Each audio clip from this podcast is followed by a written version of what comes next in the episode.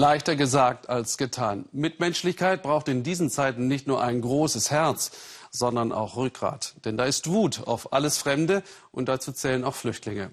Seit Jahren leben bis zu 2500 von ihnen rund um die Stadt Calais in Nordfrankreich, hoffen darauf, in einem Laster versteckt illegal nach Großbritannien zu kommen.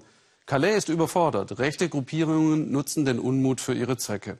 In dieser Situation setzt eine Frau Zeichen. Brigitte Lips, Halbtagsverkäuferin in einem Supermarkt. Verena Bünden und Alice Fröde über den Engel von Calais. Madame Lips wird schon erwartet. Vor ihrer Garage stehen Menschen, denen sie helfen will. Die Flüchtlinge, die zu ihr kommen, sind ohne feste Bleibe. Sie haben keinen Strom. Brigitte nimmt ihre Handys entgegen, will sie aufladen. Jedes Gerät bekommt einen Zettel. Dreimal am Tag macht sie das, denn nur mit einem vollen Akku können sie mit ihren Familien telefonieren. Hast du deiner Mutter Bescheid gesagt? fragt Madame Lips. Ruf sie an. Die Jungs brauchen doch die Handys. Ich sehe doch auf den Displays all diese Familienfotos. Daran klammern sie sich doch fest. Bis zu 150 Handys lädt Brigitte täglich auf. Aber es ist mehr als Strom to go. Keiner hier geht ohne ein Stück von ihrem Rührkuchen, ohne ein nettes Wort. Gerade jetzt, wo die Nächte eisig sind, hilft sie, wo sie kann. Auch mal mit einem Scherz. Heute Nacht träumst du von mir. Brigittes Haus. Innen drin ist es eine einzige Ladestation. Madame Lips, die Cheflogistikerin. 63 Handys kann sie zu Hause gleichzeitig laden.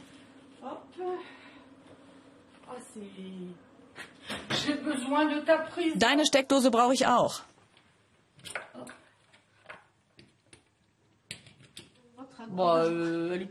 Sie ist nicht ganz so glücklich, aber heute Abend gibt's wieder warmes Wasser. Und immer wieder klingeln Flüchtlinge an ihrer Tür. Brigitte ist gläubige Katholikin. Aber so viel gelebte Nächstenliebe passt nicht ein. Die Nachbarn fühlen sich belästigt. Die Polizei fährt regelmäßig Streife. Brigitte ist eine einsame Heldin. Die Leute sagen zu mir, wieso haben die alle Handys? Dann sage ich, hast du kein Handy? Wenn du fliehen würdest aus deinem Land, würdest du doch auch dein Handy mitnehmen, oder? Aber die Leute verstehen das einfach nicht. Brigitte kann einfach nicht wegschauen, denn direkt hinter ihrem Haus beginnt der Dschungel. So nennen sie in Calais die wilden Flüchtlingscamps. Kein fließendes Wasser gibt es hier, keine Toiletten und eben keinen Strom. Monate harren die illegalen Flüchtlinge im Dreck aus, bevor sie es vielleicht auf die Fähre nach England schaffen. Mama oder Omi nennen sie sie hier. Bonjour. Bonjour, ça va bien?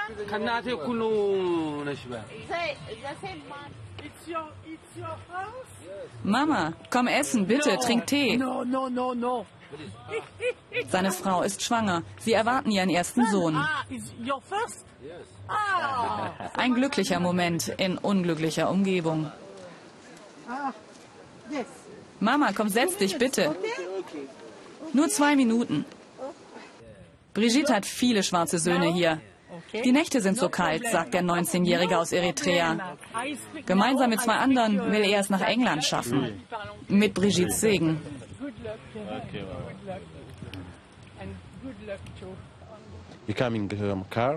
Ich will auf einen LKW kommen. Es ist der erste Versuch. Für heute. Inshallah, so Gott will. Okay, thank you, Mama. Danke, Mama. Ich werde dich vermissen. Bye. Tschüss. Wir sehen uns in England. Also wenn ich nach England fahre, würde ich viele, viele Bekannte treffen. Okay. Das Feuer lassen sie brennen, als ob sie ahnen, dass es wieder nicht klappen wird, dass sie am Abend wieder hier sitzen werden und frieren.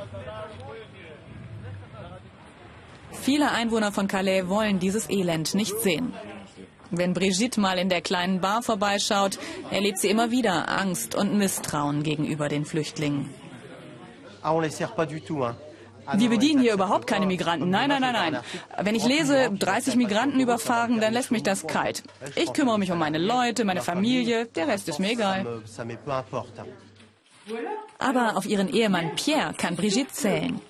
Gemeinsam schauen sie auf die Stromrechnung des letzten Jahres. Große Überraschung, der Verbrauch hat sogar leicht abgenommen. Paradoxerweise helfen ausgerechnet die Flüchtlinge mit ihren Handys beim Stromsparen. Früher ist der Fernseher den ganzen Tag gelaufen, erzählt sie uns. Jetzt brauchen sie die Steckdosen und haben keine Zeit mehr zum Fernsehen. Am nächsten Morgen geht es weiter. Schon um 7 Uhr warten die nächsten Flüchtlinge. Die drei Männer, die gestern losgezogen sind, werde ich nie vergessen. Wenn ich bete, dann bete ich auch für sie und sie für mich. Einmal hat mir einer eine Nachricht hinterlassen. Darauf stand, egal wo ich hingehe, ich bete für sie und ihre Familie. Unermüdlich lädt Brigitte Handys auf. Und irgendwie auch die Menschen. Und sie macht auch in diesen Tagen weiter. Jetzt erst recht.